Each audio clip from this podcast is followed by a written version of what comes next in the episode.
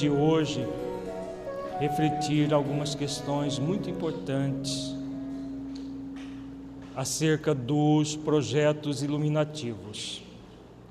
Como nós vimos ao longo do dia de ontem, um projeto iluminativo, para que ele realmente seja dessa ordem, é fundamental que ele esteja em sintonia com o projeto iluminativo de Jesus para o planeta inteiro. É claro que projetos iluminativos que nós encarnados fazemos são como tijolos de uma grande construção. Nós não devemos nem ter a pretensão de achar que somos imprescindíveis para o projeto iluminativo de Jesus, nem tampouco crer que nós somos insignificantes e que Jesus não precisa de nós para iluminar o planeta. se o, plane o planeta fisicamente não vai ser iluminado enquanto nós, que o habitamos, não nos auto-iluminar. Então, todo o projeto iluminativo de Jesus começa com cada um de nós. A partir de nós, nós somos convidados a ampliar para a coletividade esse projeto iluminativo. Então, de, desde ontem nós vimos batendo na mesma tecla da questão da autoiluminação. Sem autoiluminação, sem aplicarmos todo o conteúdo da doutrina espírita em nossas vidas, nós não teremos como vivenciar plenamente um projeto iluminativo. Então, com base nisso, nós vamos trabalhar algumas questões muito significativas na manhã de hoje. Questões de ordem prática, como que nós podemos realizar um projeto iluminativo no nosso centro espírita, na no, no nossa FENTE regional, na, na, nas federativas estaduais, nos órgãos regionais estaduais, que aqui nós chamamos de FENTE regionais, enfim, em todas as, é, as atividades que visem a unificação do movimento espírita para que o centro espírita, que é a base do movimento espírita, possa realmente ter a, a, ter, a realizar, melhor dizendo, a sua função, a sua função de promover o espírito imortal que trabalha nesse centro espírita. Então, tudo começa nos próprios trabalhadores do centro espírita e para aqueles que frequentarão esse centro espírita em busca de esclarecimento e consolo. Isso é imprescindível nós termos essa visão macro para que nós não caiamos, como muitos centros espíritas têm feito, acreditando que somente fazendo uma reunião pública, dando passes de uma forma muito mecânica. Às vezes o centro entra num processo de quase que fechar as portas, só não fecha as portas porque as pessoas sentem obrigação de manter o centro, o centro aberto. Por que isso acontece? Exatamente porque não há na, no, no grupo de trabalho, na equipe de trabalho que está nesse centro espírita, comandando esse centro espírita, não há verdadeiramente uma sintonia com o projeto iluminativo de Jesus. Porque, havendo sintonia com o projeto iluminativo de Jesus, não é possível ser mornos. Não é possível. Não é possível ter meio sim ou meio não, porque ele mesmo ensinou, seja o seu dizer sim, sim, não, não, o que passa disso é de procedência maligna. Não é possível nós levarmos uma tarefa simplesmente por levar. Então a questão é muito mais séria do que nós muitas vezes podemos pensar. Ah, estão inventando um tal de projeto espiritizar que estão querendo que a gente faça. Não é isso. É um projeto iluminativo que está em sintonia com a proposta de Jesus. Nós criamos uma, um método ao longo de muitos anos de trabalho que hoje chamamos Projeto Espiritizar. Não por nossa, nossa concepção, pela concepção da mentora Joana de Ângeles, de uma orientação que ela ofereceu ao movimento espírita há 12 anos. E, e, nesses 12 anos temos visto muito poucas atividades em torno dessa tríade: qualificar, humanizar, espiritizar. Fala-se disso, mas vive-se muito pouco tudo isso. Na nossa federativa, nós temos tido oportunidade, o Afro vai falar melhor sobre isso daqui a pouco. Nós estamos tendo, tendo, temos tido a oportunidade de criar um ambiente propício ao desenvolvimento de um projeto assim. Quem participou do nosso congresso no ano passado sentiu a, a fraternidade, sentiu a, a espiritualidade presente de uma forma muito intensa. Isso é um projeto iluminativo, em que as pessoas que participam de uma atividade espiritual se iluminam desenvolvendo virtudes. Não havendo isso, o que ter, teremos são projetos intelectuais centrados nas pessoas que os criam, para que os seus egos sejam enaltecidos, e não projetos iluminativos em sintonia com Jesus para que o projeto iluminativo de Jesus triunfe na terra. Então, para que nós tenhamos verdadeiros projetos iluminativos, é muito importante prestar atenção no que nós vamos trabalhar na manhã de hoje. A começar com um texto de Dr. Bezerra, nós vamos repassar aquele, os últimos slides que o nosso Afro colocou no, na tarde de ontem para entrar no tema. Para que um projeto iluminativo seja efetivado, é preciso que nós superemos algumas barreiras. Como nos diz a mentora Joana de Ângeles, na mensagem que nós estudamos, projetos iluminativos, a maioria dessas barreiras estão dentro de nós mesmos. O Afro estudou, é, fez a reflexão da mensagem da nossa irmã Francisca na, na tarde de ontem.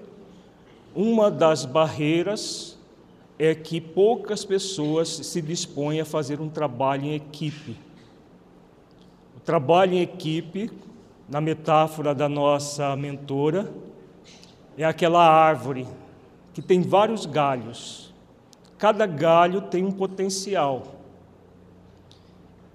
E cada galho, com seu potencial, deve produzir os frutos necessários para que a árvore toda seja produtiva.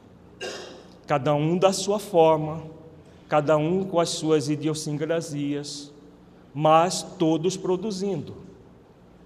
Não é possível um projeto iluminativo que só um galho, só uma pessoa produza. Então, por exemplo, aqui na nossa federativa, temos os catalisadores, mas temos os propagadores, temos os apoiadores, temos toda uma equipe de trabalho em sintonia com essa proposta.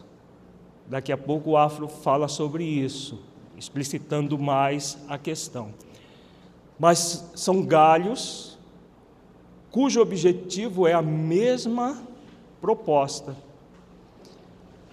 Nesse trabalho em equipe, vão surgir problemas. Que tipo de problemas? Problemas internos nossos que vão se refletir externamente no trabalho. Quando é que nós vamos dirimir esses problemas? É como nos disse a mentora na sua mensagem. Quando nós fazemos calar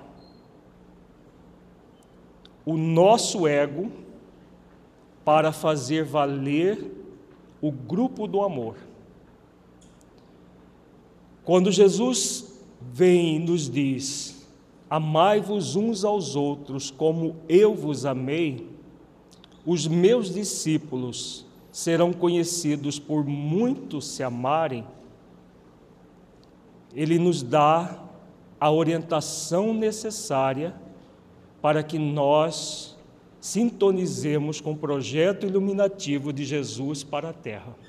A mentora coloca que o amor é a, vai ser sempre a pedra de toque que faz com que nós estejamos em sintonia com esse projeto iluminativo.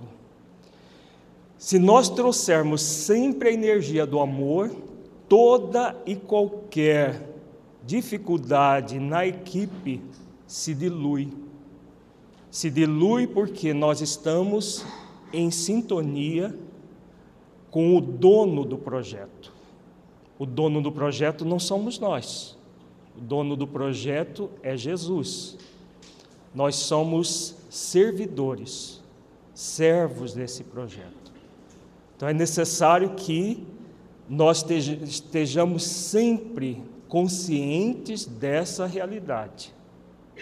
Caso contrário, nós faremos valer o nosso ego e não o projeto iluminativo de Jesus que passa por nós, mas não é nosso. Então, isso é essa essência da mensagem que nós estudamos na tarde de ontem sobre o trabalho em equipe. Uma vez desenvolvida a equipe de trabalho, outros desafios surgem. Um grande desafio é esse aqui, que nós vemos em todas as equipes de trabalho. Outro grande desafio a ser superado para a implantação de um projeto iluminativo é a preguiça moral, que impede que as pessoas utilizem os conhecimentos obtidos na doutrina espírita para se transformarem moralmente e assim se transformem em trabalhadores que realizem o bem no limite de suas forças, conforme nos recomenda os benfeitores na questão 642 de O Livro dos Espíritos. O próprio termo já diz ao que ele veio: projeto iluminativo. Não existe projeto iluminativo sem luz. E onde está a nossa luz? Onde está, gente? Dentro de nós. O reino de, dos céus está dentro de vós, ensina Jesus. Então, esse reino está pronto dentro de nós? Não. O que existe são germes. Existem duas questões básicas na vida: dádiva e conquista. Deus já nos deu todas as virtudes para que nós as cultivemos. Deus não dá o pomar cheio de árvores frondosas, cheio de frutos. Ele nos dá as sementes. Todas as sementes das virtudes já estão em nós, assim como as leis divinas, porque nós fomos criados imagem e semelhança de Deus. Se nós puder, nós formos resumir Deus, nós podemos dizer que Ele é a suprema virtude do universo. Então, se Ele é a suprema virtude, nós somos imagem e semelhança dele, nós trazemos as virtudes dentro de nós, assim como as leis divinas na nossa própria consciência. Mas cabe a nós conquistarmos as árvores cheias de frutos. Todos nós temos um compromisso de criar um grande pomar dentro de si. Cada virtude, uma árvore desse pomar. Isso é conquista. A partir da dádiva, nós conquistamos. Aí entra esse empecilho que para muita gente ainda é o grande fator de estagnação, preguiça moral. Porque um projeto iluminativo ele não sairá com preguiçosos, nem com preguiçosos que, que não desejam se autoiluminar, e não desejam contribuir com a iluminação da humanidade. Então não é possível termos um projeto iluminativo com preguiça moral. E nós temos percebido, analisando, a, já, já nesses anos de experiência no projeto Espiritizar, que é o grande empecilho para muita gente. Tem muitas pessoas muito operosas, mas é aquilo que o nosso mentor Honório fala: é a operosidade sem objetivos existenciais, ou com pseudo-objetivos existenciais. O que é um pseudo-objetivo existencial? A pessoa coloca uma tarefa como sendo o objetivo da sua vida, realizar esta tarefa. Na área da evangelização, na área do, do estudo sistematizado, na área da, da promoção social, nas várias áreas que nós temos no movimento espírita. A pessoa coloca aquela tarefa como seu objetivo existencial. Puro engano puro auto-engano. Por quê? Os nossos objetivos existenciais estão ligados ao propósito existencial. Propósito existencial é desenvolver virtudes morais, que tem a ver com as leis morais. Virtudes. Não é fazer a evangelização infanto-juvenil ficar maravilhosa no centro espírita ou na federativa. Não é fazer com que o estudo seja feito em todos os centros. Não é praticar assistência, é, é, promoção social em todos os centros. Não é isso. O nosso propósito existencial. O propósito existencial é individual e intransferível transformação interior. Cada pessoa tem uma, um calcanhar de Aquiles, que é a sua principal deficiência, e o propósito existencial é desenvolver a virtude que vai transmutar aquela deficiência. O nosso mentor Honório tem três mensagens no livro Dias Felizes que ali aborda o propósito existencial. Nós já estudamos isso aqui no, no seminário Consciência Espírita. Então, quando nós temos esse movimento voltado para fora, é uma armadilha do ego, porque a pessoa se acha muito útil fazendo aquilo, mas o grande problema é só aquilo. ela usa como um instrumento para dizer: não, eu estou, estou operando, eu estou fazendo alguma coisa. Tá, ótimo. Ela está fazendo alguma coisa. Mas aquilo que ninguém pode fazer por ela, ela não está fazendo, que é a sua transformação interior, exatamente por causa da preguiça moral. E aí o que acontece com o trabalho feito? Ele vai ser um trabalho em sintonia com o projeto iluminativo de Jesus para a Terra? O que vocês acham? É possível ser, estar em sintonia? Não será possível. Em plena sintonia, não. Porque o projeto iluminativo de Jesus para a terra passa pela iluminação dos trabalhadores do bem. Se não passar pela iluminação dos trabalhadores do bem, que projeto é esse? Para iluminar o quê? As paredes do centro espírita? Ah, o ambiente está todo iluminado. E nós? Os espíritos superiores entram num ambiente como esse e eles iluminam. Mas a luz é deles, não é nossa. A nossa, nós é que desenvolvemos. Aí o drama do irmão Jacó, que nós estudamos no, no seminário Consciência Espírita. Ele cercou-se de pseudo-objetivos existenciais, achando que era aquilo que ele deveria fazer. Naquela época era até comum isso e até justificável pela por essa, essas questões não, não estarem ainda sendo trazidas para a reflexão do movimento espírita.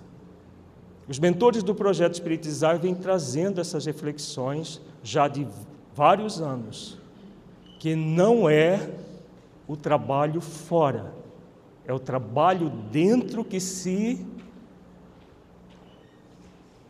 demonstra, que se é, irradia fora. Aí sim, nós estamos num projeto iluminativo. Quando você, em sintonia com seu propósito existencial, vai buscar objetivos existenciais nas várias circunstâncias, na sua área de atividade, uns têm predileção pela mediunidade, outros pelo estudo, outros pela, pelo, pela promoção social, outros pela evangelização. Todas as áreas são maravilhosas. Nós vimos no início do seminário ontem, naquela mensagem do, do mentor Honório. Agora é preciso que as, haja as atividades com objetivos existenciais. Só é possível o objetivo existencial nas várias áreas quando cada trabalhador está conectado com o seu propósito autoiluminativo, que é exatamente o propósito existencial. O projeto iluminativo interior. O projeto iluminativo interior é o propósito existencial. Isso só é possível quando nós superamos a preguiça moral. Não há outra forma sem haver a superação da preguiça moral. Vejamos a questão 642. Preguiça moral é a, é a preguiça de não desenvolver virtudes, exatamente isso. E no movimento espírita, muita gente ficou craque em utilizar do trabalho espírita para não desenvolver as virtudes. Porque a pessoa acredita que ela está operando e basta operar isso basta. Basta estar numa atividade, fazendo coisas, uma atrás da outra, trabalhando, trabalhando, trabalhando, que isso basta. Não basta, não. Tá? Vejamos aqui, questão 642. Para agradar a Deus e assegurar a sua posição futura, bastará que o homem não pratique o mal? Não Cumpre-lhe fazer o bem no limite de suas forças, porquanto responderá por todo mal que haja resultado de não haver praticado o bem. Então vejamos o alcance dessa, dessa resposta. Nós temos trabalhado muitas vezes no estudo reflexivo, nós trabalhamos quase que toda hora essa, resposta, essa pergunta. Ontem eu fui falar da 115 e veio essa pergunta aqui, porque está tá tanto na, na, na mente que. Porque quando os benfeitores dizem isso aqui, fazer o bem no limite de suas forças, porquanto responderá por todo mal que haja resultado de não haver praticado bem, eles estão falando do propósito existencial e dos objetivos existenciais. Essas duas questões, as duas são complementares. O propósito existencial é o quê? É o bem para nós mesmos no limite das nossas forças. Esse é o grande propósito da nossa vida fazer esforços de autotransformação no limite das nossas forças para superar a principal deficiência e outras que se associam a ela. Porque ninguém desenvolve uma virtude só, porque as virtudes se somam. Da mesma forma que as leis divinas se somam e se complementam, as virtudes se somam e se complementam. Mas cada um tem uma virtude principal que outras vão sendo associadas a ela. Então, quando nós não fazemos esforços para realizar o bem interno, cumprindo o propósito existencial no limite de nossas forças, nós vamos responder por todo o mal que nós fizermos, que, que haja resultado de não haver praticado o bem para nós mesmos. Faz sentido, gente? E como que a gente responde por todo o mal que houver, que houvermos praticado por não termos feito o bem para nós mesmos? Como que a gente responde esse, isso aí? De que forma? Qual é o método que Deus usa para que quando nós não praticamos o bem no limite das nossas forças? Qual é o método? Hã? Lei de causa e efeito é a lei. E, e o método aplicado pela lei de causa e efeito qual é? Hum? A dor, exatamente. Quando nós não realizamos o bem para nós mesmos, cumprindo o propósito existencial no limite das nossas forças, a dor vai surgir. Quando nós estudamos o irmão Jacó no, no, no seminário Consciência Espírita, aquilo que ele fala é a dor ou não é? A dor moral. Veja bem, ele estava socorrido por Dr. Bezerra de Menezes, numa colônia espiritual, mediana no mínimo, tá? companhia de amigos espirituais que o visitavam e numa profunda dor moral, que durou vários anos, até que ele começou a fazer esforços de autoiluminação e no encontro com Bittencourt Sampaio, ele percebe que ele já tinha desenvolvido alguma luz. Então, não é o caso de uma pessoa que foi para um umbral para as trevas, como está lá no livro é, Transtornos, é, Tormentos da Obsessão, Entre Dois Mundos, e outros casos de espíritas falidos. O irmão Jacó não é um espírita falido mas é um espírita que não trabalhou o propósito existencial, só trabalhou os objetivos para fora, fez muita coisa fora, por isso que fez jus até uma, uma, um amparo na hora de desencarnar, mas ficou bem para o outro. Quando o propósito existencial não está envolvido nos objetivos que nós fazemos fora, nós fazemos o bem para o outro sem realizar o bem no limite das forças para nós mesmos. E o bem real fora só vai ser possível com o bem real dentro. Concordam? Ou é possível fazer o bem para o outro sem fazer o bem para nós? É possível amar o outro sem nos amar? É a mesma coisa. Então, parodiando Jesus, fazei ao bem aos, ao próximo como a si mesmo fazer amar o próximo como a si mesmo. Então, fazer o bem ao próximo como a si mesmo, fazendo uma analogia com o, o mandamento que Jesus nos ensinou. A partir do bem em nós, nós vamos entrar na sintonia com Jesus no projeto iluminativo da coletividade.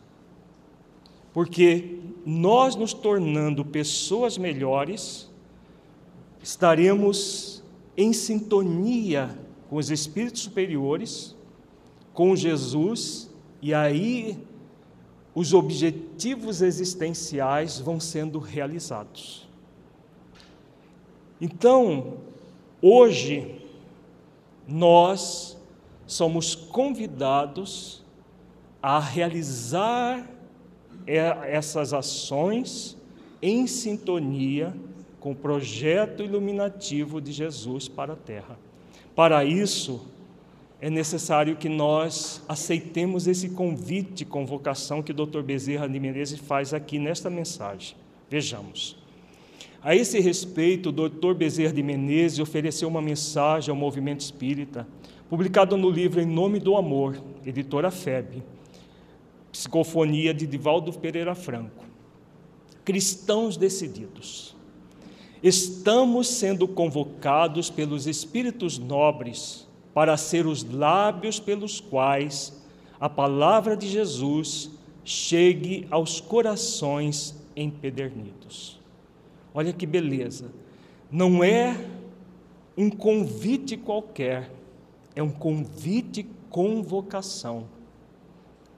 Convocados para fazer parte desse projeto iluminativo de Jesus para a terra, que nós vamos realizar em nós mesmos e no nosso centro espírita, na nossa federativa, em, é, trabalhando em função de levar a palavra de Jesus para todos, todos sem exceção. Estamos sendo convocados para ser os braços do Mestre, que afaguem, que se alonguem na direção dos mais aflitos, dos combalidos, dos enfraquecidos na luta.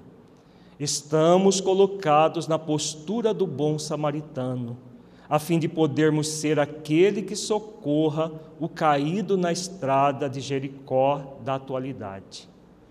Nunca houve na história da sociedade terrena tantas conquistas de natureza intelectual e tecnológica.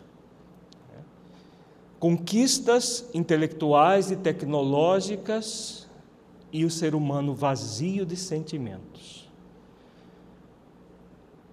em todas as classes sociais. Não é só pessoas carentes materialmente que são os filhos do Calvário, como muita gente pensa. Ah, os filhos do Calvário são as pessoas pobres que não têm nenhum recurso.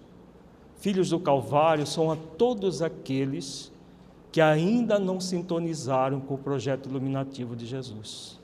E eles criam um Calvário para si mesmos. E nós estamos sendo convocados, como diz o é, Dr. Bezerra, para sermos o bom samaritano, para socorrer os caídos de todas as ordens na estrada de Jericó da atualidade. Recordando a parábola que está no nosso livro Parábolas Terapêuticas e também no Fora da Caridade Não Há Salvação, Jesus diz que o, o, havia um homem que descia de Jerusalém para Jericó e caiu em poder de, de salteadores. Aí veio um doutor da lei é, e esses salteadores o deixaram caído, despojado de tudo e cheio de ferimentos. Passou um doutor da lei ao largo e seguiu avante. Passou um levita também ao largo e seguiu, seguiu avante. Passou um samaritano que, tomado de compaixão pelo homem caído, o atendeu nas suas necessidades. Em resumo, a parábola é isso. Nós não vamos adentrar nela porque precisaríamos de quase a manhã toda para estudá-la. Quem quiser maiores detalhes, essas duas obras, nós temos todo o detalhe da, da parábola. Mas o que significa o caído na estrada de Jericó? Jerusalém era uma cidade sagrada, Jericó, uma cidade profana. Então, todo aquele que não está buscando elevar a sua consciência é um caído de Jericó. E o caído de Jericó hoje pode estar nas altas rodas sociais, rindo à toa, pode estar desviando o dinheiro público ali numa, numa organização, sendo corruptor ou sendo corrompido. Como diz o doutor Bezerra, cheio de intelecto e de tecnologia.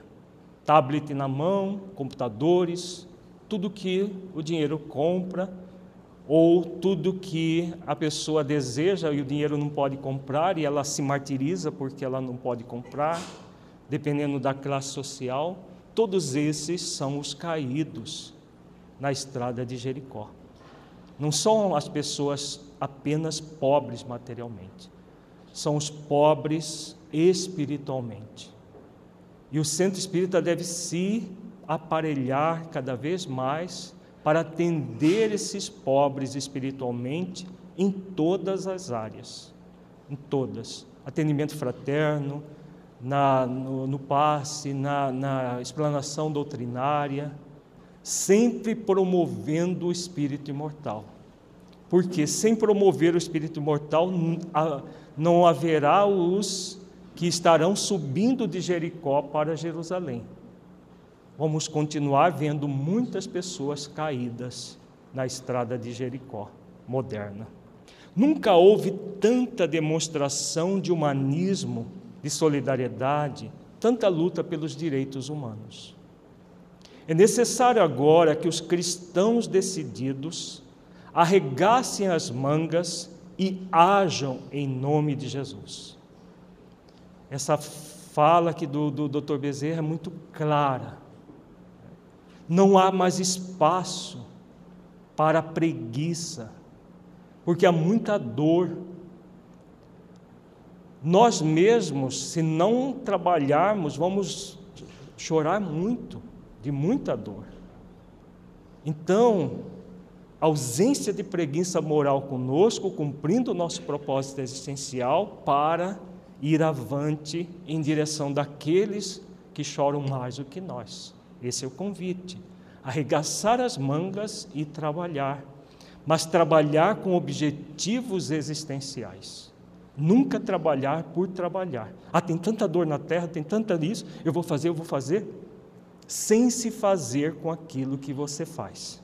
Em qualquer circunstância que se interroguem, em meu lugar, que faria Jesus? Que faria Jesus? Viraria as costas para os caídos de Jericó da atualidade e faça-o conforme o amoroso companheiro dos que não têm companheiros faria. Atender a necessidade de cada pessoa de acordo com essa necessidade. Mais do que nunca, nós necessitamos, dentro dos centros espíritas, dentro do movimento espírita como um todo, de cristãos decididos. Não é qualquer cristão, né? é, não é aquele que diz ser cristão, é o cristão decidido, a decidido a se transformar para transformar o mundo num lugar melhor. Filhos da alma, estamos saturados de tecnologia de ponta, graças à qual as imagens viajam no mundo quase com a velocidade do pensamento, e a dor galopa desesperada ao dorso da humanidade em desalinho. O Espiritismo veio como consolador para erradicar as causas das lágrimas. Olha que frase bela. O Espiritismo não veio colocar é, remendo novo em pano velho, na, na parábola evangélica. O Espiritismo veio para erradicar as causas. Não é a gente ficar com um lencinho de bolso enxugando as lágrimas dos outros. Erradicar as causas das lágrimas, para que não haja mais pranto e ranger de dentes na terra. Essa é a grande função da doutrina espírita. Sois os herdeiros do evangelho dos primeiros dias, vivenciando a última hora. Nós já fomos chamados outras vezes. Os benfeitores são muito claros lá em, em Evangelho segundo o Espiritismo. Fomos chamados muitas e muitas vezes e não atendemos o pedido deles. Será que vamos ser chamados mais uma vez e não vamos atender o pedido?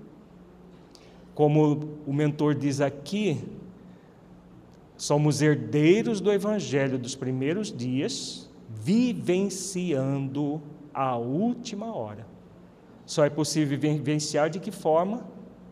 Com propósitos e objetivos existenciais, focados no projeto iluminativo de Jesus para o planeta. Senão, nós não vivenciaremos aquilo que nós herdamos. Vejamos bem a palavra herdeiros. Nós herdamos antes de termos mérito para herdar. Exatamente como uma herança, nem sempre a pessoa tem mérito para herdá-la. Agora, herdar uma herança, com méritos ou sem méritos, e não trabalhar para merecê-la, desprezá-la e não utilizá-la para a sua transformação, talvez seja uma dor muito maior do que nós imaginemos, imaginamos. Porque muita gente diz: ah, não, será que isso tudo é verdade? Será que as coisas são assim? Tem muita gente que ainda duvida. Por isso os preguiçosos morais são muito, em maior número. Né? São em muito maior número, sem sombra de dúvida. Porque a maioria duvida que isso tudo é verdade, lá no fundo. Porque se fossem fundo na reflexão, não duvidariam. Então, a, a proposta de vivenciar essa maravilha chamada Evangelho, que Jesus nos legou, que durante 300 anos nós tivemos verdadeiros seguidores de Jesus, nas primeiras horas, como Maria de Magdala, os, o Colégio Apostólico, Verônica, Joana de Cusa, Paulo de Tarso, Silas, Barnabé, muitos trabalharam para que nós herdássemos tudo isso que nós estamos tendo a oportunidade de desenvolver. Será muito doloroso para nós não aproveitar, aproveitarmos essa herança. Com certeza, nenhum de nós teria mérito próprio para herdar tudo isso. Mas por misericórdia, Jesus colocou essa herança à nossa disposição. Façamos jus a ela, vivenciando. Estás convidados a impregnar o mundo com ternura, utilizando-vos da compaixão. Periodicamente, nesse planeta de provas e expiações, as mentes em desalinho vitalizam microorganismos viróticos que dão lugar a pandemias destruidoras. A época que essa mensagem foi psicofonizada, estava tendo aquele surto daquela gripe A, a, a chamada gripe suína, né? que havia vaticínios assim terríveis em relação a essa gripe e acabou, acabou pela misericórdia divina não se consumando. Dr. Bezerra de Menezes faz referência que é fruto das nossas próprias mentes, esses vírus que avassalam muitas vezes a humanidade. O próprio vírus da AIDS, que não deveria estar em seres humanos, pela própria incúria dos seres humanos, ele está aí circulando em na humanidade toda. Recordemos-nos das pestes que assolaram o mundo, a peste negra, a peste bubônica, as gripes espanhola, a asiática e a deste momento de preocupações. Porque as mentes dominadas pelo ódio, pelo ressentimento, geram fatores propiciatórios à manifestação de pandemias desta e de outra natureza. Por isso a necessidade de desenvolver o amor no limite das nossas forças. Porque só o amor que vai fazer com que tudo que existe de equivocado, até vírus, sejam eliminados de vez do planeta. Esses vírus produtores de doenças pandêmicas. Só o amor, meus filhos, possui o antídoto para anular esses terríveis e devastadores acontecimentos, desses flagelos que fazem parte da necessidade da evolução. Sede vós aquele que ama, sede vós, cada um de vós, aquele que instaura o reino de Deus no coração e dilata-o em direção à família, ao lugar de trabalho, a toda a sociedade. Então aqui ele coloca tudo que nós já falamos. O amor começa em nosso próprio coração, no reino de Deus sendo construído no nosso coração. Autoiluminação para auxiliar na iluminação de toda a sociedade. Não postergueis o dever de servir para amanhã, para mais tarde. Fazei o bem hoje, agora, onde quer que se faça necessário. Não dá para dizer que nós não sabemos. As ponderações do mentor, as, o convite e convocação do mentor, não dá para a gente dizer, ah, não entendi. Fazei o bem hoje, agora, onde quer que se faça necessário, a começar do seu próprio coração é o convite. As mães afrodescendentes, as mães de todas as raças, em um coro uníssono, sob o apoio da Mãe Santíssima, oram pela transformação da terra em mundo de regeneração. Essa mensagem foi ditada no Dia das Mães, por isso que há essa referência. Sede-lhes filhos dóceis, a sua voz quão dócil foi o crucificado Galileu, que ao despedir-se da terra elegeu a mãe do evangelista do amor, por extensão, a mãe sublime da humanidade. Talvez depois de Jesus, Maria é o espírito mais nobre vinculado a, diretamente à terra que nós conhecemos. E ela tem uma equipe enorme que tem trabalhado constantemente para a iluminação da humanidade. Então, a sintonia com esse espírito sublime, como diz Dr. Bezerra, é imprescindível para nós. E só é possível sintonizar num processo de autoiluminação, de esforço no limite das nossas forças. Muita paz, meus filhos, que o Senhor de bênçãos nos abençoe, o servidor humílimo e paternal de sempre, Bezerra. Outro empecilho à implantação de projetos iluminativos é o movimento egóico de muitos servidores que desejam se servir da causa espírita para se promoverem, ao invés de promoverem a proposta de Jesus rediviva pela doutrina espírita, diminuindo-se para que ela cresça. Essas pessoas ainda não compreenderam que a maior glória do trabalhador na seara espírita é a honra de servir, diminuindo-se para ver o Cristo triunfando na terra. O projeto iluminativo para a humanidade é de Jesus tenhamos sempre consciência de que nós somos simples servidores. Se Kardec, um espírito superior que reencarnou, era um simples servidor que, se não aceitasse a tarefa, poderia ser substituído imediatamente, imaginemos nós. Né? Então, as pessoas que arrotam serem reveladores, que arrotam serem isso, aquilo,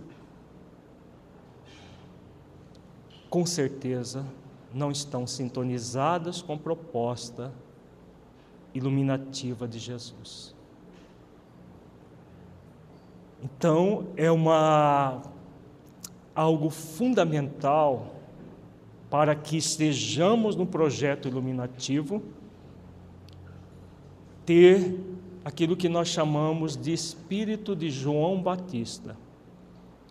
Quando os discípulos de João Batista chegaram para ele e disseram que muitos estavam deixando é, João para seguirem Jesus, ele teve a honradez de dizer e se colocar no lugar dele. Para que ele cresça, é preciso que eu diminua. Que eu é esse? O próprio ego.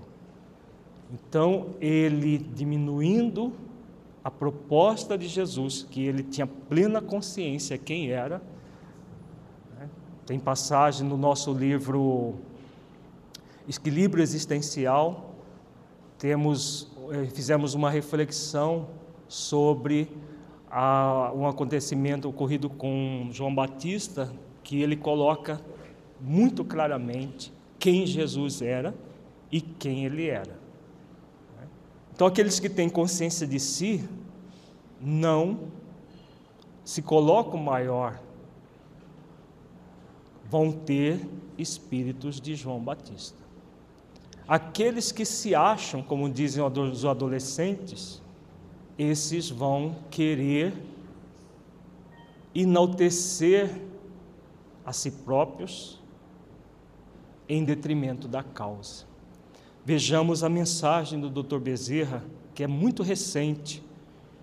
Por que, Dr. Bezerra de Menezes, nós avali, quando fizemos uma reflexão é, dessa para colocar essa mensagem no, no seminário, refletimos por que Dr. Bezerra de Menezes colocou com toda clareza o que, ele, o que nós vamos estudar daqui a pouco. Por quê? Porque tem muita gente se servindo da causa espírita. Uns de forma aberrante, você percebe nitidamente. Outros de forma tão sutil, tão sutil, que aquela profecia de Jesus, que nós vamos ver daqui a pouco, ela se concretiza. No final dos tempos, os falsos cristos e os falsos profetas fariam tão grandes prodígios que, se possível fosse, enganariam até os escolhidos. Então, hoje, muita gente tem se quase que se apropriado das casas e da causa para fazerem e acontecerem. Dr. Bezerra de Menezes vem na casa máter do Espiritismo, na reunião do Conselho Federativo Nacional e nos coloca isso aqui. Estudemos. A esse respeito, o Dr. Bezerra de Menezes, em mensagem psicofônica recente recebida por Divaldo Pereira Franco na reunião do Conselho Federativo Nacional em 10 de novembro de 2013, publicada em Reformador de janeiro de 2014, intitulada A Benção da Legítima Fraternidade, na qual o lúcido mentor oferece as suas orientações que destacamos um trecho.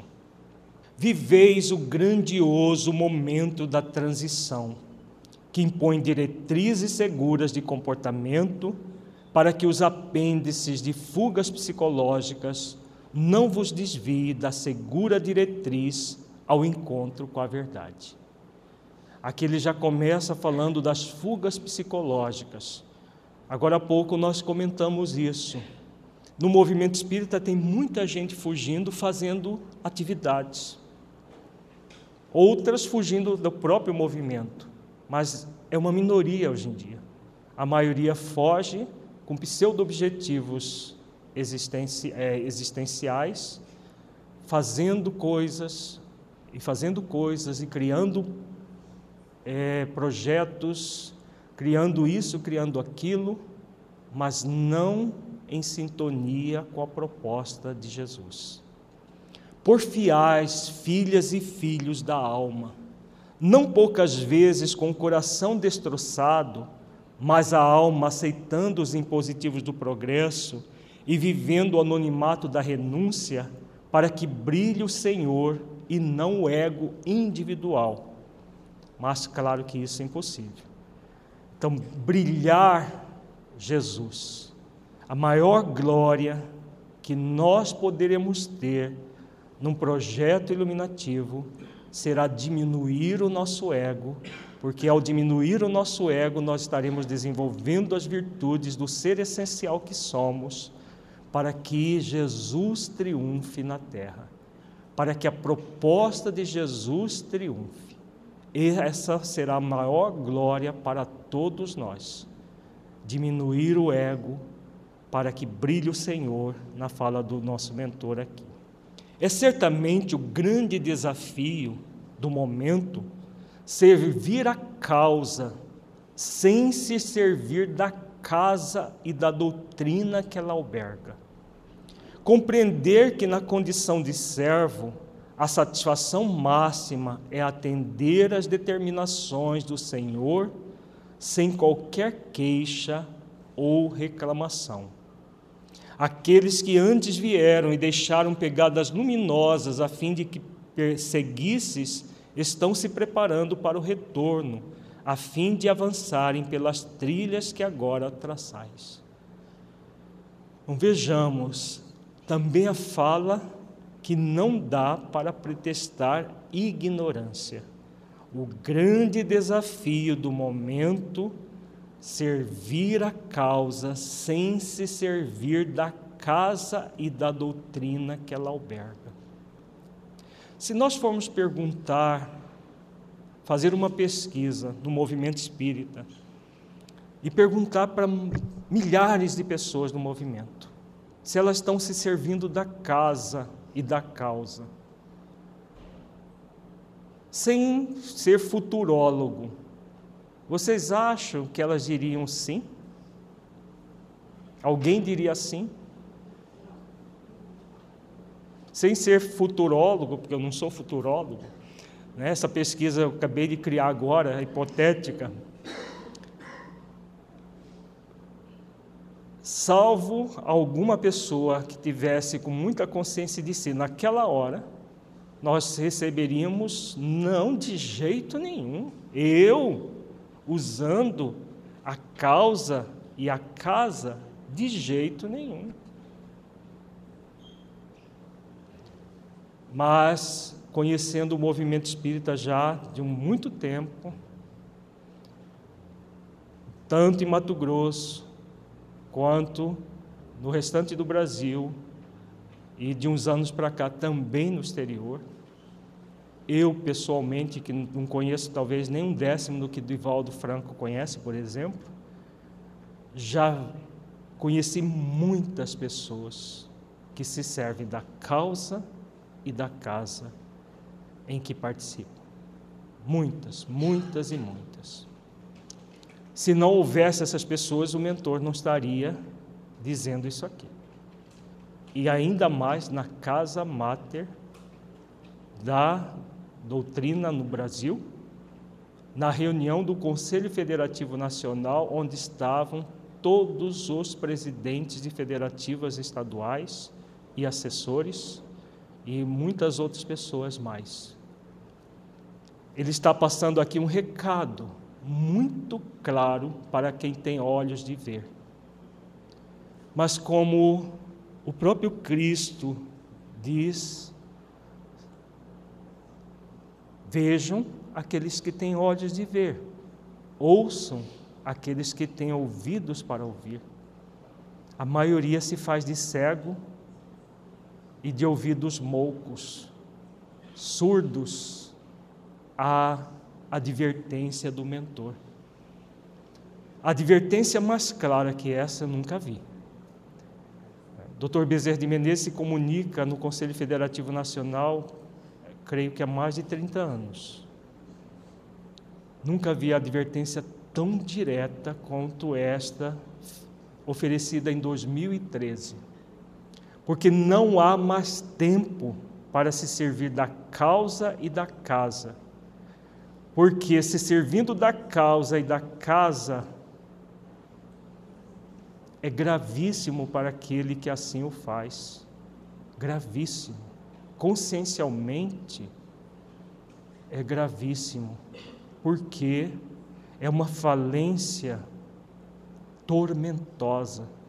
Aliás, atormentadora. É a deserção atormentadora que nós estudamos no Consciência Espírita.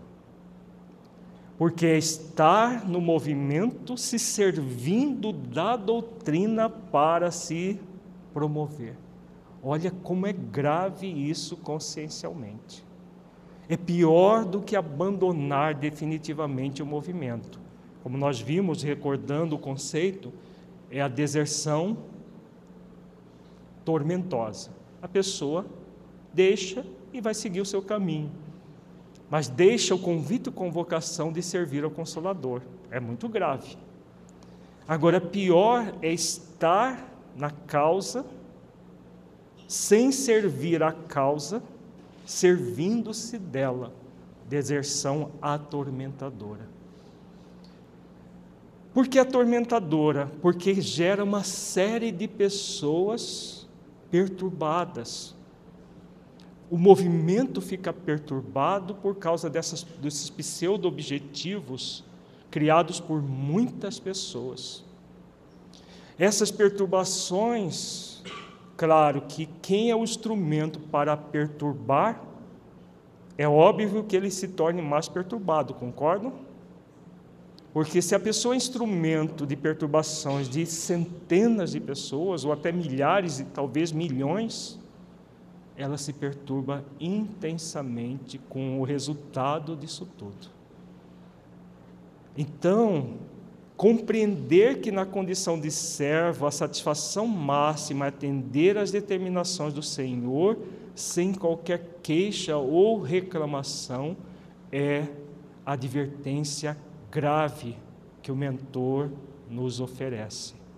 Muito grave isso aqui.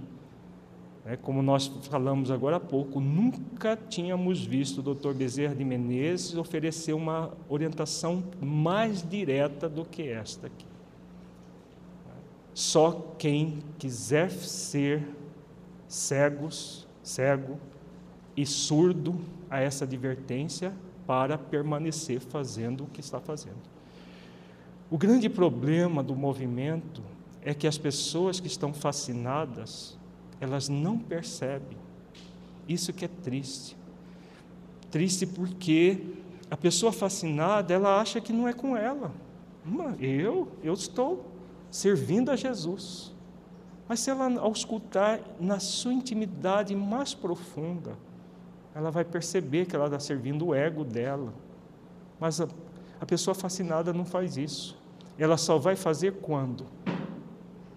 No dia do juízo. No dia da desencarnação, quando as máscaras todas caírem e ela vê a realidade nua e crua, o sofrimento de quem age assim é, acho que é indescritível para nós, porque é um sofrimento moral acerbo, acerbo. É. Porque a pessoa vai ter todas as máscaras arrancadas e vai enxergar as feridas purulentas que ela ocultou, ocultou ao longo do tempo com todas essas máscaras. Então são pessoas dignas de compaixão.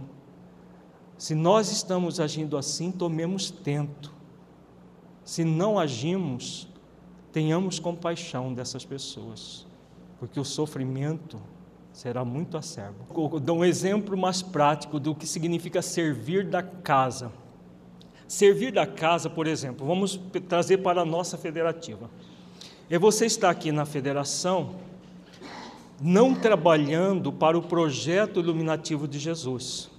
Você está trabalhando para que você faça um trabalho de vulto aqui que as pessoas é, aplaudam. Mesmo que esse aplauso não seja buscado assim efetivamente, mas sutilmente a pessoa se sente egoicamente é, enaltecida com, entre aspas, o bom trabalho que realiza. Tá? O foco da pessoa que se serve da casa está fora dela e não dentro dela. Ela não tem um movimento do propósito existencial e dos objetivos existenciais a partir do propósito. O objetivo dela é, primeiro, fugir dela mesma, né, porque é uma fuga interior esse movimento, e segundo, que ela seja, que haja em torno dela todo uma, um secto de seguidores, de pessoas que de uma certa forma bajulem.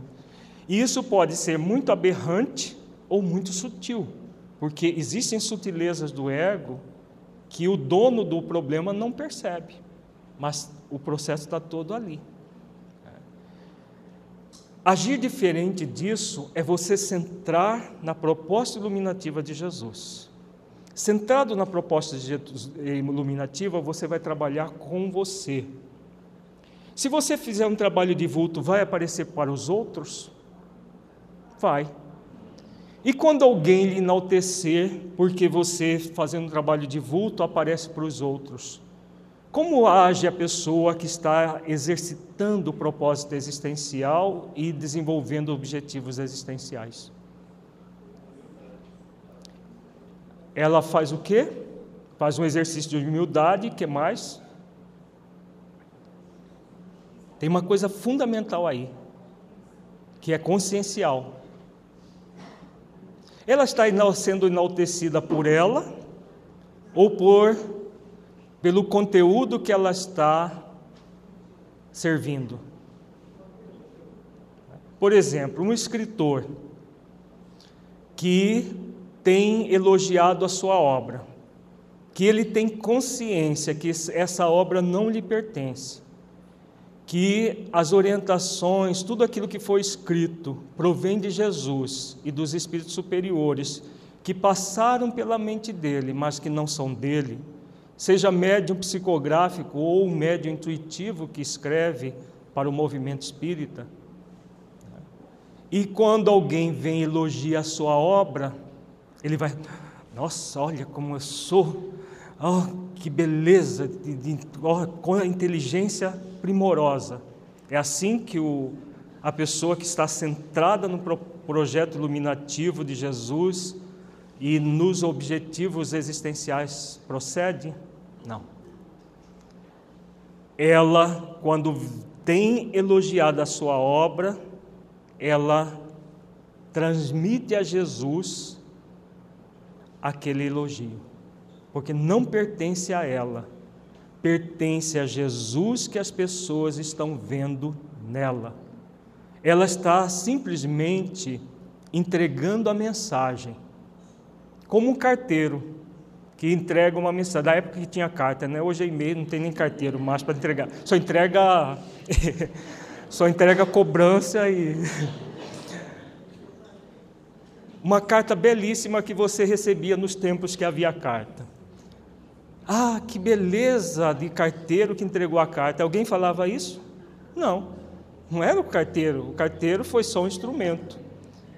Então nós somos convidados a sermos instrumentos.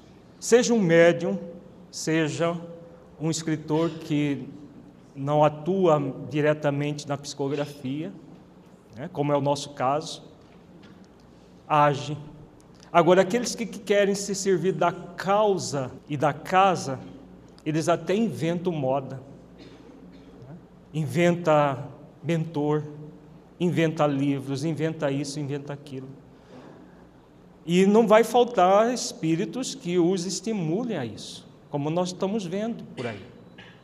Não, vai, não vão faltar muitos espíritos que os estimulam a isso. Então, isso é servir-se da causa, você está sempre no movimento egóico. Isso quer dizer que aqueles que estão sintonizados com a proposta iluminativa de Jesus não têm ego? Não é possível. Só espíritos puros não têm mais ego. Até o espírito superior, até Kardec, que é um espírito superior que reencarnou, tinha um ego, porque senão ele, ele seria espírito crístico e não espírito superior. Então, todos nós que ainda estamos trabalhando pela nossa purificação temos ego.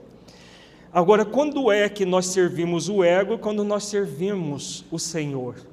O Senhor, que é o ser essencial que somos, o Cristo interno, e o Senhor, que é o Cristo Jesus. Quando é que nós fazemos isso? Quando o tempo inteiro, o tempo inteiro, gente, não é de vez em quando isso. Ah, isso já estamos falando por experiência própria, aquela tria de conhecimento, experiência e revelação. Isso não é revelação, é experiência o tempo inteiro para humildar o orgulho, amansar a rebeldia, humildar a, a, a, a, vaidade, o tempo inteiro fazendo exercícios nessa direção. É? Então, esse é o caminho para que nós não nos sirvamos da causa nem da casa. Se ocupar o cargo e o encargo e o não encargo seria também, também a pessoa que ocupa um cargo sem ocupar os encargos que aquele cargo é, é, a, necessita, ele está se servindo da causa e da casa. Por quê? Por que, que a pessoa ocupa o cargo sem ocupar os encargos? Porque ela quer aparecer. Né? Por incrível que pareça, tem pessoas que querem aparecer sendo o presidente de um centrinho, às vezes lá no meio do mato, ah, mas eu sou presidente. Grande coisa.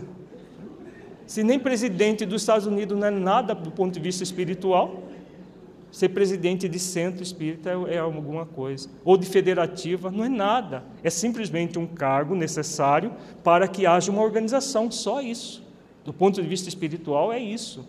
É necessário que hajam presidentes, é necessário, mas que ocupem os encargos juntamente com os cargos.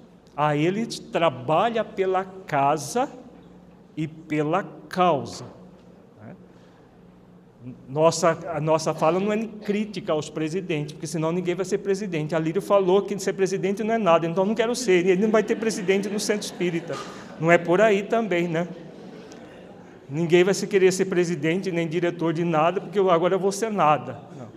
É estar no cargo sem fazer com que o cargo lhe suba a cabeça e você se acha o rei da cocada preta por causa daquele carguinho de nada que você tem. Porque do ponto de vista espiritual é isso, é um carguinho de nada, mas é necessário para as organizações humanas. É necessário. Se não houver um presidente para responder por todo o centro, o centro passa a ter problemas. Né? Presidente, uma diretoria, tesoureiro e tudo mais. A Lacordaire lembra de um, de um fato acontecido com o apóstolo Paulo, quando ele vai preso, é, na, sendo levado preso para Roma, em que as pessoas de toda a redondeza das igrejas cristãs, dos núcleos domésticos, foram até Cesareia para é, ver a partida dele. E as pessoas jogavam flores no mar na, lá no mar Mediterrâneo, né, que ele estava indo para Roma, e jogavam flores, e depois de, muito tempo de afastamento lá da, da, da, da, costa, do porto, ainda se percebia as flores. E Lucas chegou e disse para Paulo: Paulo, eu vou nos Atos dos Apóstolos registrar essa maravilha que eu presenciei aqui. Eu nunca vi tamanha manifestação de amor. Porque além disso, as crianças vinham, beijavam a mão dele, velhinhos, até Tiago veio de, de, de Jerusalém para, é, já velhinho, para é, reverenciá-lo. Né? Eles que tinham tido uma, uma, uma dificuldades anteriores. Então, tudo isso aconteceu. Aí Paulo falou: jamais faça isso. Não foi a mim que eles prestaram homenagem, é ao Cristo que eles viram em mim. Isso é consciência de si, plena consciência de si. Não é, aí ele pediu para Lucas, no ato dos apóstolos, você registre os desmandos que eu pratiquei. Todos os desmandos você registra. Que eu fui o primeiro perseguidor do cristianismo nascente. Isso é digno de registro, porque senão no futuro as pessoas vão enxergar em mim algo maior do que o Cristo. E jamais isso deve acontecer. Então, essa é plena consciência de si. É o mesmo espírito que João Batista teve lá nos primórdios, antes da, do messianato de Jesus. Aqui o Dr. Bezerra também fala da, dos que foram espíritas e que estão se preparando para retornar.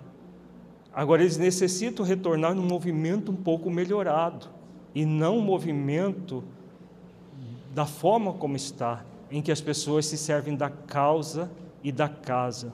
Exultai, filhas e filhos da alma, por vos manterdes fiéis ao Cristo de Deus, muitas vezes com o desagrado dos nossos afetos queridos, daqueles que partilham das nossas alegrias e dores, mas não têm a maturidade de compreender os sentimentos que entregais ao guia e protetor de todos nós.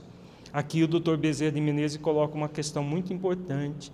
Muitas vezes nossos familiares não nos entendem, pessoas íntimas, esposo, esposa, filhos, querem que nós sejamos exclusivos deles. Mas aquele que assumiu o compromisso com Cristo, diante das dores enormes que a sociedade terrena tem passado, como ele disse na mensagem anterior, não tem o direito de agir de forma exclusivista. E os nossos parentes, que ainda não entendem, como ele diz aqui, não têm a maturidade de compreender, é a passagem evangélica que Jesus diz: né? abandonai pai, mãe, esposo, esposa, em amor ao meu nome, porque aqueles que ainda não compreendem, um dia vão compreender. E se nós abandonarmos a tarefa ou fazermos de qualquer jeito, porque esses não nos compreendem, vamos ser dois falidos ao invés de apenas um. Né? Então é muito grave essa questão que ele coloca aqui, porque se aqueles que não têm maturidade é um direito da outra pessoa, nós nos curvarmos à imaturidade do parceiro, da parceira, do filho, do, da filha, do pai, da mãe, seja lá quem for, como ele diz aqui, os afetos queridos que nos partilham nossas alegrias e dores, ele colocou de uma maneira geral. Se nós nos curvarmos a isso, estaremos falindo e é, o outro passa a ser cúmplice da nossa falência. Agora, se nós continuarmos é aquilo que o apóstolo Paulo fez com o pai dele. O pai dele deu ultimato quando ele fez a última visita a Tarso. O pai dele deu um ultimato: ou eu ou Cristo. Ele, com consciência de si também naquele momento, um dia o Senhor vai conhecer o Cristo que eu conheço. Então hoje eu fico com Ele. Como nós somos espíritos imortais, o, o Paulo tinha plena consciência que o pai dele, no futuro, iria se converter ao amor de Jesus. Ele já estava convertido, então ele não iria nunca abandonar Jesus para ficar com o pai dele, porque ele sabia que a necessidade do pai era humana e a necessidade dele era divina, de estar em sintonia com Cristo. E ele sintonizou com Cristo até o final. E com certeza deve ter buscado o pai dele para que o pai sintonizasse também. Não tergiversei, nunca. Tolerância, mas não conivência. Também essa advertência do Dr. Bezerra é muito clara. Há muita conivência no movimento espírita em nome da tolerância. Muita. O próximo livro que nós estamos escrevendo é o significado das leis divinas em nossas vidas. Nós fazemos um estudo de caso que já apresentamos no estudo reflexivo aqui na Federação de uma, um centro espírita em que o presidente era muito conivente com uma série de questões e muitos problemas surgem pela conivência de em nome da tolerância. Tergiversei é você fazer a, a alguma coisa contrária à sua consciência. Tergiversar. Então, jamais agir de forma subconsciente. Uma pergunta se posso abrir a questão da conivência. Vamos abrir rapidamente, porque tem muita coisa para tra trabalhar. Mas conivência é você não está centrado na verdade.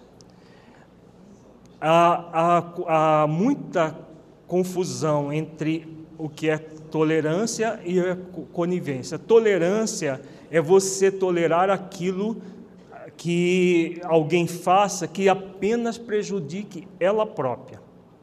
Conivência é você permitir que, por exemplo, uma pessoa no movimento espírita ocupe cargos sem ocupar encargos. Vamos supor que você é presidente de um centro espírita.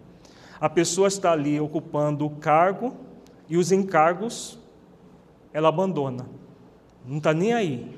E ela é mantida muitas vezes, ano após ano, no cargo, porque é falta de caridade tirar.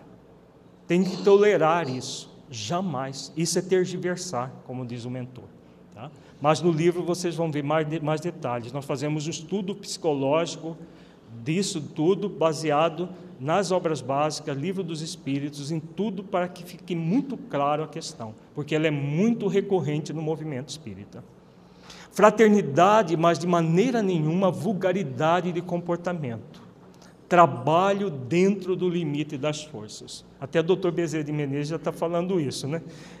Não é só os benfeitores da 642, é a necessidade do trabalho no limite das forças, mesmo que os nossos parentes, amigos não compreendam isso.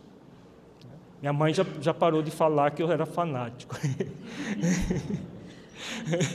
Porque quando não estou na federação, estou escrevendo um livro, estou aí. Mas há muito tempo ela parou de falar que eu sou fanático. Hoje ela sabe que eu não sou. Mas antes falava. Trabalho dentro do limite das forças, porque aquele que faz o que pode realiza o máximo. Fazer o que pode. Tem muita gente fazendo muito menos que pode. Os vossos mentores espirituais e os vossos amigos devotados do mais além estamos apostos para que os empreendimentos libertadores sejam abençoados pelo Senhor e possam tornar-se realidade na construção da era da fraternidade legítima. Os espíritos espíritas que estamos convosco prosseguiremos na santa lide de edificar o reino dos céus em cada coração, a fim de que se expanda a dimensão do tempo que se lhe faça necessária. Jesus triunfará sem qualquer restrição, pois ele é o caminho para a verdade e para a vida. Que Ele a todos nos abençoe e nos guarde na dulce da paz. São os votos do servidor humílimo e paternal de sempre. Muita paz, Bezerra. Então, a fala do, do, do mentor, né? não tenhamos dúvidas que conosco ou sem nós, de Jesus triunfará. Ele está nos convidando nós podemos atender o convite agora ou muito mais tarde. Mas o convite e convocação é claro para todos nós. Não tenhamos dúvida que o projeto iluminativo de Jesus para a terra vai se cumprir da forma como ele planejou. No tempo correto, no tempo que Jesus planejou, a terra se transforma em planeta de regeneração completamente. Ele não depende de nós, mas conta conosco. Muito importante refletir isso. Ele conta conosco. Se Kardec poderia abdicar da tarefa, nós muito mais, né? Agora, nem, nada vai substituir a tarefa espírita na nossa vida. Ninguém pode substituí-la. Seja no propósito existencial, seja nos objetivos existenciais que nós fazemos dentro do movimento espírita, nada vai substituir na nossa vida. Mas alguém pode vir e fazer até melhor que nós. Mas não seremos nós. E será muito triste o dia que nós vermos as máscaras todas caírem. Então, repetindo mais uma vez, agora o Afro vai trabalhar o projeto Espiritizar como um exemplo que nós estamos apresentando ao movimento espírita. É apenas um exemplo. Podemos dizer sem nenhum fanismo, esse projeto está em sintonia com a proposta da mentora Joana de Ângeles. Porque nós temos feito todos os esforços para que não seja nunca algo pessoal, mas algo realmente em sintonia com a mentora de todos nós, com a mentora dos que está muito ligada aos mentores do projeto Espiritizar. Quem já leu a, a apresentação dela do livro Voz da Alerta, ela coloca clara, claramente a sua ligação com o mentor Honório, que é o, diretamente nos orienta no projeto Espiritizar. Então, é uma sugestão ao movimento espírita. Pode mudar o nome? Pode. Mas por que não projeto Espiritizar se não, não fomos nós da Federação de Mato Grosso que criamos o nome. Foi a mentora que sugeriu. Então, às vezes para inovar, a pessoa, ah, não, mas não pode ser igual, porque vai. Né, é movimento egóico. Avisamos, é movimento egóico. Porque a sintonia, nós não acabamos de ver que para que a causa prevaleça é preciso que nosso ego diminua. Muita gente fica, fica contra o nome. Ah, não, mas ah, vamos fazer algo diferente. Podemos. É o que o Afro disse ontem, questão de nome pouco importa. Mas a palavra espiritizar, na nossa opinião, em sintonia com a que a mentora propõe, ela engloba tudo. Ela engloba a proposta de tornar espírita, tornar verdadeiramente espírita na, na causa espírita em sintonia com Jesus e Kardec. Essa é a proposta da mentora Joana de Ângeles. Então nós vamos é, colocar isso a, a, partir de agora. Né? É, o Afro vai entrar e nos passar essa experiência que nós já vimos fazendo já de alguns anos aqui na nossa federativa. Uma experiência sugestão para outras federativas do Brasil, uma sugestão para os centros espíritas, que nós já temos trabalhado no nosso estado já há alguns anos, mas muitos ainda não se sintonizaram com essa proposta. É uma sugestão para todos nós, porque, como a, vamos lembrar da fala do, do Espírito de Verdade para Kardec, on, é, que nós vimos ontem: ninguém é obrigado a fazer nada. Se o próprio Kardec não foi obrigado a, a, a porque não, não existe isso na lei divina, ele foi convidado à tarefa. Ele poderia se negar? Poderia. Também nós podemos nos negar a implantar projetos iluminativos nos nossos centros espíritas, nas nossas federativas. Ah, não precisa disso não. O projeto iluminativo dos moldes como o projeto espiritizar foi concebido é para facilitar o processo. Nós, nesses anos todos, antes do AFA entrar, eu vou colocar assim, como nós temos vivenciado isso. Nesses anos todos, nós mesmos fomos aprendendo com a ajuda dos mentores, num primeiro momento mais pela intuição, hoje por comunicações diretas deles, do, nosso Honório é, comunica diretamente conosco através do médium e fomos construindo todo um, um, um projeto que nós fomos aprendendo ao longo do tempo. E nós estamos passando essa experiência ao movimento como uma sugestão para facilitar a, a, a, a atividade dos outros, para não precisar de passar pelos mesmos erros que nós passamos, pelas mesmas dificuldades que nós passamos. Então, os centros espíritas que já recebem toda essa estrutura não vão precisar de passar por tudo aquilo que nós passamos.